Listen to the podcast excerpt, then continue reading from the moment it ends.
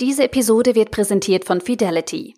Der Vermögensverwalter bietet Ihnen als Privatanleger mit dem Fidelity Wealth Expert Zugang zu einem weltweiten Netzwerk unabhängiger Investmentexperten, die die Fonds managen. Ihr Anlagevorschlag wird vorher mit Hilfe eines Online-Fragebogens auf Basis Ihrer Anlageziele und Ihrer Risikobereitschaft ermittelt und auf Sie zugeschnitten. FAZ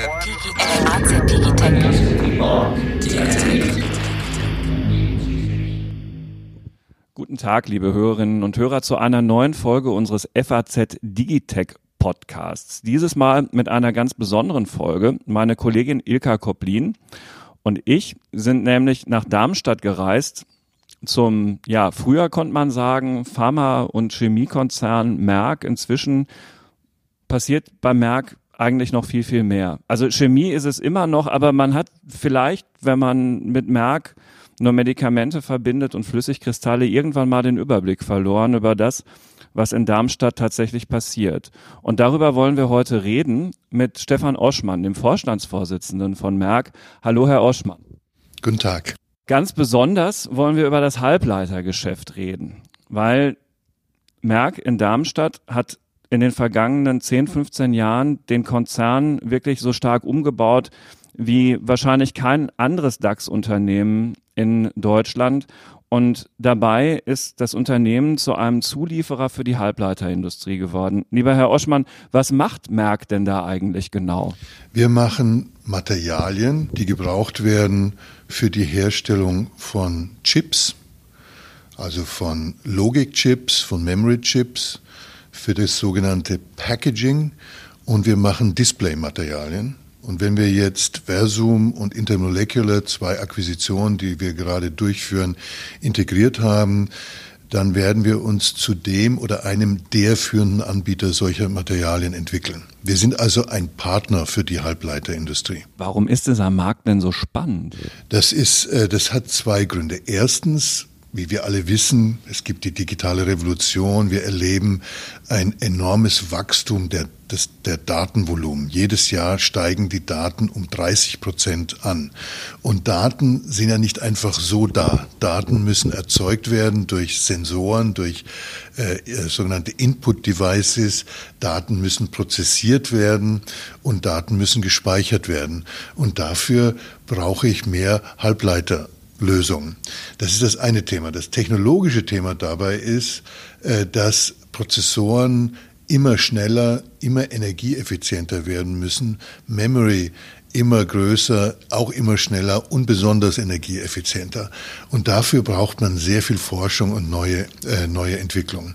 Es gab Herrn Moore, viele wissen das, äh, einer der Mitbegründer von äh, Intel, der hat das, der hat das Moore's Law, also das Gesetz von Herrn Moore definiert und der hat im Prinzip gesagt, schon in den 60er Jahren des vergangenen Jahrhunderts, dass sich die Anzahl der Transistoren pro Fläche in einem, äh, in einem Chip ungefähr alle zwei Jahre verdoppelt und die Preise ungefähr gleich bleiben werden.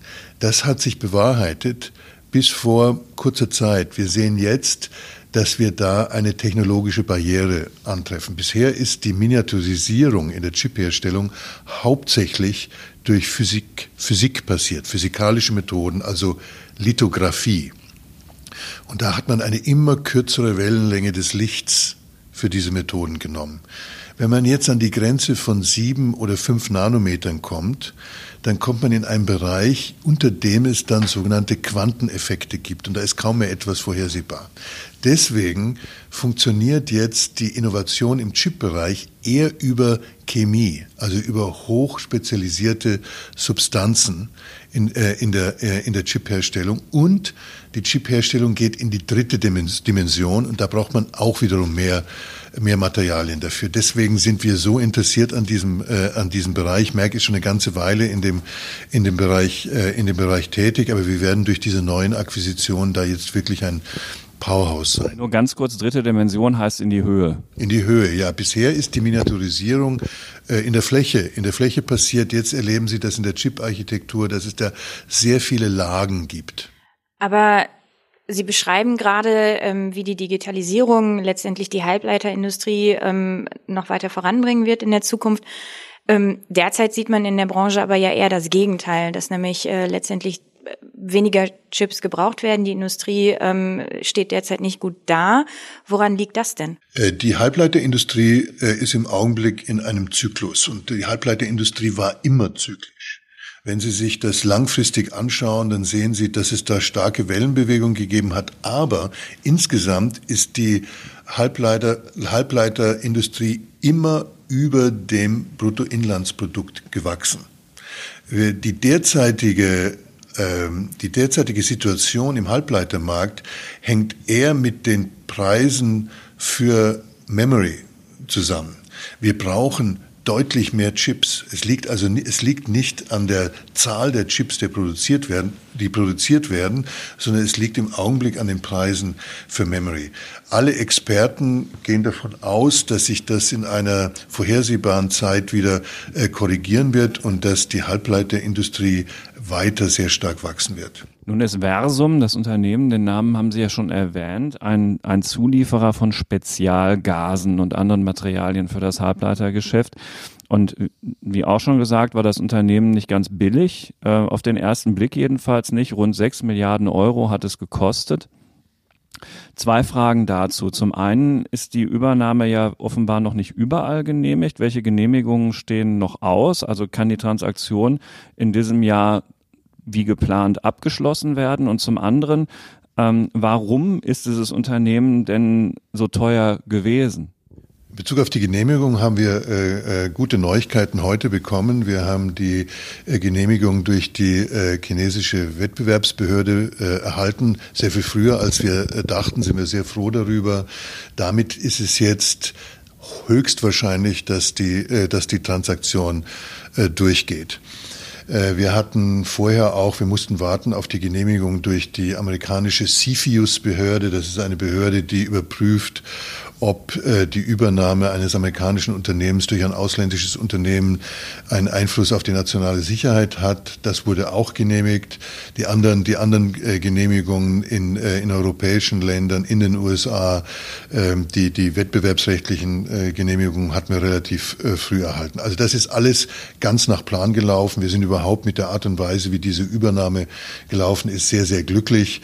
Es hat es lange nicht gegeben, dass ein deutsches Unternehmen äh, den, wollen wir so sagen, den Mut hatte, eine äh, primär feindliche Übernahme in den, in den USA zu, äh, äh, zu starten. Üblicherweise muss dann auch bei feindlichen Übernahmen sehr viel mehr Prämie noch bezahlt werden. Wir haben unser Angebot nur um 13 Prozent nochmal erhöhen müssen. Das ist, äh, äh das hat es historisch noch nicht gegeben. Mhm. Sie waren der Meinung, dass ähm, äh, die Versum-Übernahme teuer war. Das haben wir auch natürlich in den Verhandlungen unseren Verhandlungspartnern gesagt. äh, äh, wir sehen das jetzt, wir sehen, das, gelitten sozusagen. Äh, wir wir sehen das, äh, wir sehen das ganz anders. Äh, da, da, da schaut man sich gewisse Kennzahlen an. Ähm, und äh, Versum ist ein oder ist ein Unternehmen, das ähm, von Air Products abgespalten wurde. Aber wenn ich mir dieses Geschäft anschaue, dann ist das auf einem langfristigen Wachstumstrend von ungefähr 10 Prozent. Die Marge also die äh, Profitabilität von Versum ist sehr hoch, das liegt bei über 30, über 30 Prozent. Wenn Sie in anderen Industrien sowas kaufen wollen, dann bezahlen Sie ein sogenanntes Multiple, also ein Vielfaches des EBITDA, also der Profitabilität, die dieses Unternehmen erzeugt, von 20 bis 25 Mal. Wir haben 13 Mal EBITDA bezahlt und nach Synergien 11 Mal. Deswegen äh, ähm, äh, sehen wir das als eine, einen sehr günstigen Einkauf. Also absolut viel Geld, aber trotzdem relativ preiswert. Es gab aber durchaus Kritiker, die gesagt haben, man hätte ja auch durchaus früher einsteigen können. Und ähm, es gab auch Kritiker, die gesagt haben, naja, also ähm, vielleicht wollte man einfach nur einen ähm, mächtigen Dritten, nämlich ähm, den Wettbewerber Integris, der ja zuerst für Versum geboten hatte, ähm, quasi aus dem Weg räumen, ähm, um äh, einen großen Konkurrenten zu verhindern und dass man deshalb eben erst zu spät eingestiegen ist und in diesen Bieterwettstreit, was für Merck ja ähm, ungewöhnlich ist, ähm, überhaupt eingestiegen ist. Was sagen Sie diesen Kritikern? Ich glaube, dass wir zu einem günstigen Zeitpunkt äh, gekauft haben. Wir haben im äh, vergangenen Dezember gesehen, dass der Aktienkurs von Versum sehr stark gesunken ist. Es gab da einen Analysten, einen Analystenbericht. Äh, wir, wir hatten schon ungefähr ein halbes Jahr vorher den Entschluss gefasst, äh, dass wir in diesem Bereich aktiv werden wollen. Wir hatten Versum an erster Priorität, äh, an erste Priorität gesetzt. Wir hatten auch dem Kapitalmarkt gesagt, dass wir in dem Elektronikmaterialienbereich aktiv werden wollen.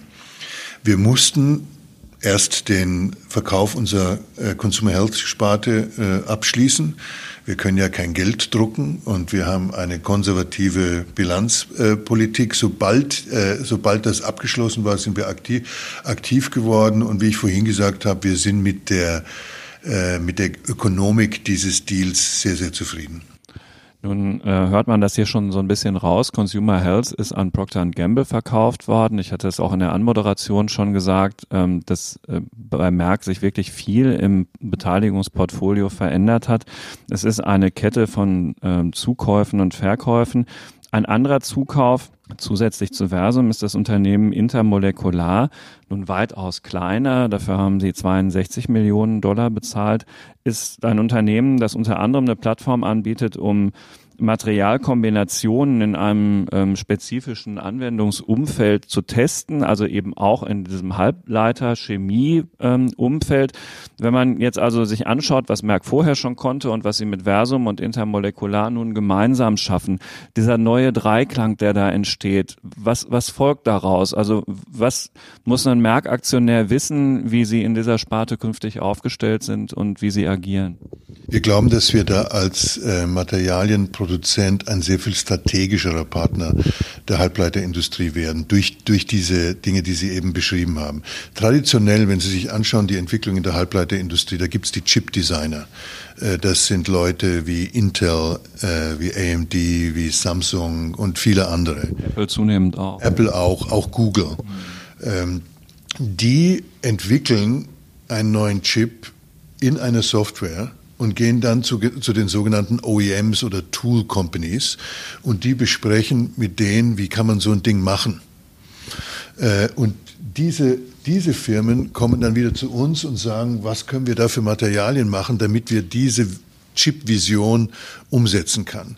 Durch unsere neue Situation jetzt, wenn wir, wir haben ja AZ Electronic Materials, wir haben das kombiniert mit dem SAFC Hightech Geschäft von Sigma Aldrich, plus Versum plus Intermolecular werden wir den kompletten Zyklus abdecken können. Erstmal, wir sind in allen sechs wichtigen Schritten der Chip-Herstellung drin. Wir waren vorher nur äh, in dreien drin. Wir, wir decken jetzt das ganze Spektrum ab. Und Intermolecular kann man sich ungefähr so vorstellen wie eine, ein Auftragsforschungsinstitut.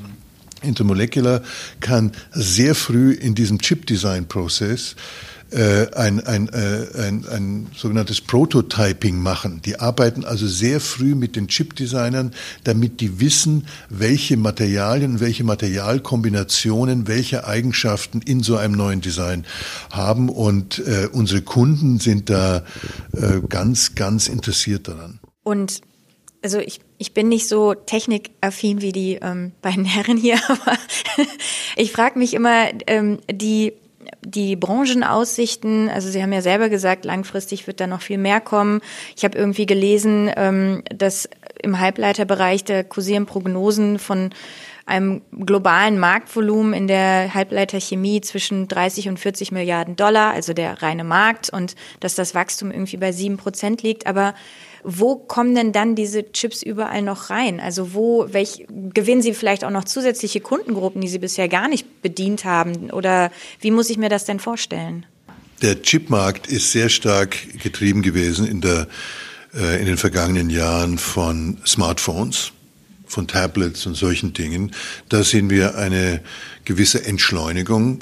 Der Chipmarkt wird in der Zukunft viel mehr von industriellen Anwendungen äh, äh, getrieben werden. Das sind Dinge wie autonomes Fahren, das sind Dinge wie Internet of, äh, Internet of Things. Und da wird der Bedarf ganz, ganz stark ansteigen. Wenn man sich das Wettbewerbsumfeld anschaut, ich habe schon zwei Wettbewerber genannt, Dupont, Shin-Etsu und jetzt eben halt Merck, ähm, sind das überhaupt die drei großen zum einen, die man im Auge behalten muss und zum anderen, wie sind die auch in dieser Wertschöpfungskette, die Sie gerade beschrieben haben, genauso aufgestellt wie Sie oder fehlt denen da was? Also mit anderen Worten, haben Sie sich einen komparativen Wettbewerbsvorteil durch diese Zukäufe erarbeitet? Äh, wir gehen davon aus, dass wir jetzt das äh, kompletteste Produkt- und Serviceportfolio haben von, äh, von den Anbietern. Die Wettbewerber, die Sie erwähnt haben, äh, das, ist, das sind die Hauptwettbewerber. Die machen teilweise ganz unterschiedliche Dinge. Wir definieren den Markt als Elektronikmaterialien. Das heißt, das sind unsere Chipmaterialien und das sind die Displaymaterialien. Also dazu gehören auch Flüssigkristalle und OLED für, äh, für Display und sogenannte Patterning, Patterning Materials. Und viele unserer Kunden machen ja auch beides. Also die, äh, wir gehen davon aus und wir haben das auch aus dem Markt gehört, dass, äh, dass diese die Akquisition von Versum und Intermolecular wirklich strategisch äh, strategisch ist und in uns eine uns in eine wirklich hervorragende äh, Position dort bringt als Partner bereits im Design äh, im Design von äh, von Chips. Wie lange dauert denn dann eigentlich die Integration? Ab wann kann man ähm das sowohl in der Bilanz sehen als auch letztendlich in ihren ähm, Produkten sehen? Also wir haben natürlich äh, innerhalb der rechtlichen äh, des, des rechtlichen Rahmens uns bereits auf die Integration vorbereitet. Da gibt es aber ganz klare Richtlinien. Also bis, bis ein Closing da ist, müssen die Unternehmen die ja Wettbewerber sind, ganz getrennt agieren. Gleichzeitig kann man, kann man im Hintergrund sehr viel machen. Äh, wir haben jetzt diese Genehmigungen erhalten. Da kann man davon ausgehen, dass dann das das rechtliche Closing in einem relativ kurzen Zeitraum statt, stattfindet und dann verwendet man im Branchenjargon den Ausdruck Day One. Das heißt, wo man dann äh, live geht, das wird auch innerhalb von, von, äh, äh von Wochen passieren. Äh, wenn Sie sich Merck anschauen, in Bezug auf das, was wir in den letzten Jahren im, im Merger and Acquisition Bereich gemacht haben, ich glaube, es ist nicht unbescheiden, wenn ich sage, dass wir ganz ordentlich, einen ganz ordentlichen Job dabei machen, mögliche Targets zu identifizieren, sie zu akquirieren und sie zu integrieren. In der Regel dauert eine Integration, eine komplette Integration, bei der ja auch ein kultureller Wandel dabei ist, ungefähr, ungefähr zwei Jahre. Wir werden das jetzt natürlich von den Zahlen her dann mit dem sogenannten Day One entsprechend darstellen. Wir werden aber weiterhin auch erstmal, damit der Kapitalmarkt die Daten vergleichen kann, die Zahlen ohne Versum auch transparent machen. Ähm, vielleicht noch als Anschlussfrage. Sie haben sich ja für die Sparte Performance Materials, darunter fassen Sie Ihre Spezialchemie und eben auch letztendlich den Halbleiterbereich für das kommende Jahr ähm, bestimmte Ziele vorgegeben. Zum einen, dass Sie ähm, im Umsatz wachsen wollen zwischen zwei und drei Prozent und die Gewinnmarge sollte auch dauerhaft 30 Prozent ausmachen. Da ist dann jetzt aber Versum noch nicht einberechnet, oder? Das stimmt, so ist es. Wir gehen davon aus, äh, unser, äh, unser Flüssigkristallgeschäft bleibt weiterhin äh, wichtig. Äh, da ist es so, dass es im Displaybereich, also für große Fernseher oder, oder andere Bildschirme, ist die Konkurrenz sehr viel stärker geworden. Die, die Preise fallen. Wir erwarten da kein Wachstum, sondern eher das Gegenteil. Wir sehen aber andererseits, dass Flüssigkristalle immer mehr in anderen Anwendungen zum Tragen kommen, zum Beispiel im Bereich Fenster, besonders wichtig, Energieeffizienz von Gebäuden. Wir sehen, dass Flüssigkristalle immer stärker auch äh, für Antennen eingesetzt werden. Da gibt es das Projekt OneWeb zum Beispiel, um die ganze Welt quasi umsonst mit Wi-Fi äh, zu, äh, zu versorgen. Da sind wir, da sind wir dabei. Also wir sehen, dass da, dass da gewisse, in diesen neuen Anwendungen gewisse Wachstumschancen gibt. Was sich sehr gut entwickelt bei uns ist das Thema OLED. OLED ist die nächste Generation von Technologie bei Displays. Sehen Sie also im Augenblick hauptsächlich bei Smartphones, aber auch bei Fernsehern. Wir gehen davon aus, dass der Markt für OLED-Materialien 2000 2022 bereits größer sein wird als der, als der Flüssigkristallmarkt. Also aus OLED erwarten wir sehr ordentlich Wachstum und dann eben äh, der, das eben diskutierte Halbleitergeschäft. Noch zwei Nachfragen dazu. Zum einen, der äh, Flüssigkristallleihe äh, denkt tatsächlich an Produkte, die Sie erwähnt haben, nämlich den großen Fernseher, den man daheim stehen hat, vielleicht den Laptop, das Handy. Jetzt haben Sie aber gerade gesagt, im Fenster. Nun geht es da wahrscheinlich nicht darum, dass in so einem Fenster die Leute künftig Fernsehen gucken sollen, sondern ich vermute mal, das hat was mit automatischer Abdunklung zu tun.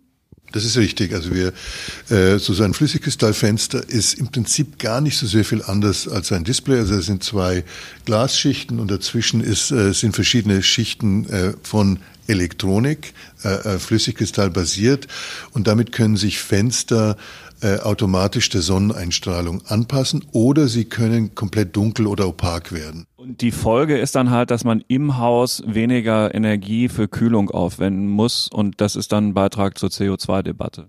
Das ist richtig. Äh, die Berechnungen schauen so aus, dass äh, in warmen Ländern, ich war gerade in in Dubai und in, und, und in einigen anderen Ländern, da herrscht sehr, sehr großes Interesse dafür, dass man ungefähr 40 Prozent der Energiekosten, die für Klimatisierung eingesetzt werden, einsparen können. Dann gibt es aber noch einen weiteren Faktor.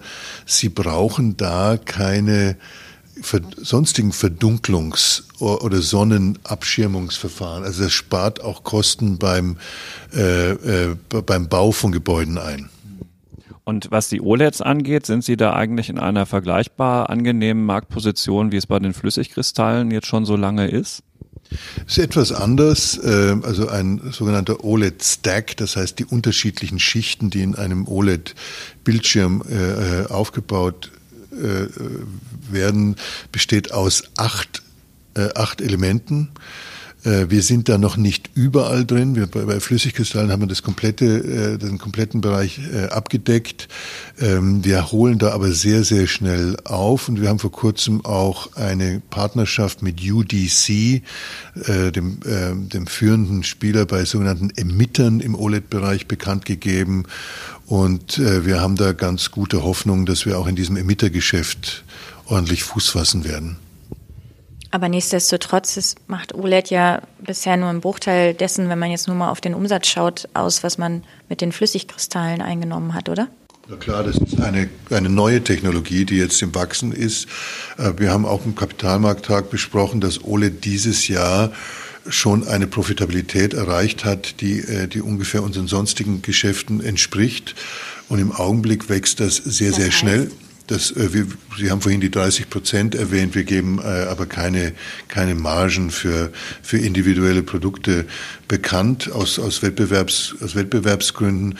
Und wie eben erwähnt, im Jahr 2022 wird der gesamte OLED-Markt größer sein als der Flüssigkristallmarkt. Als ich bei Merck anfing, wenn ich mich richtig erinnere, vor äh, knapp neun Jahren hing ungefähr 50 Prozent des Cashflows bei Merck von den Flüssigkristallen ab. Heute ist das äh, äh, kaum mehr relevant. Herr Oschmann, vielen Dank, dass Sie Gast in unserem Digitech-Podcast waren. Ähm, liebe Hörerinnen und Hörer, vielen Dank für Ihr Interesse. Wir sind natürlich auch in der kommenden Woche wieder für Sie da.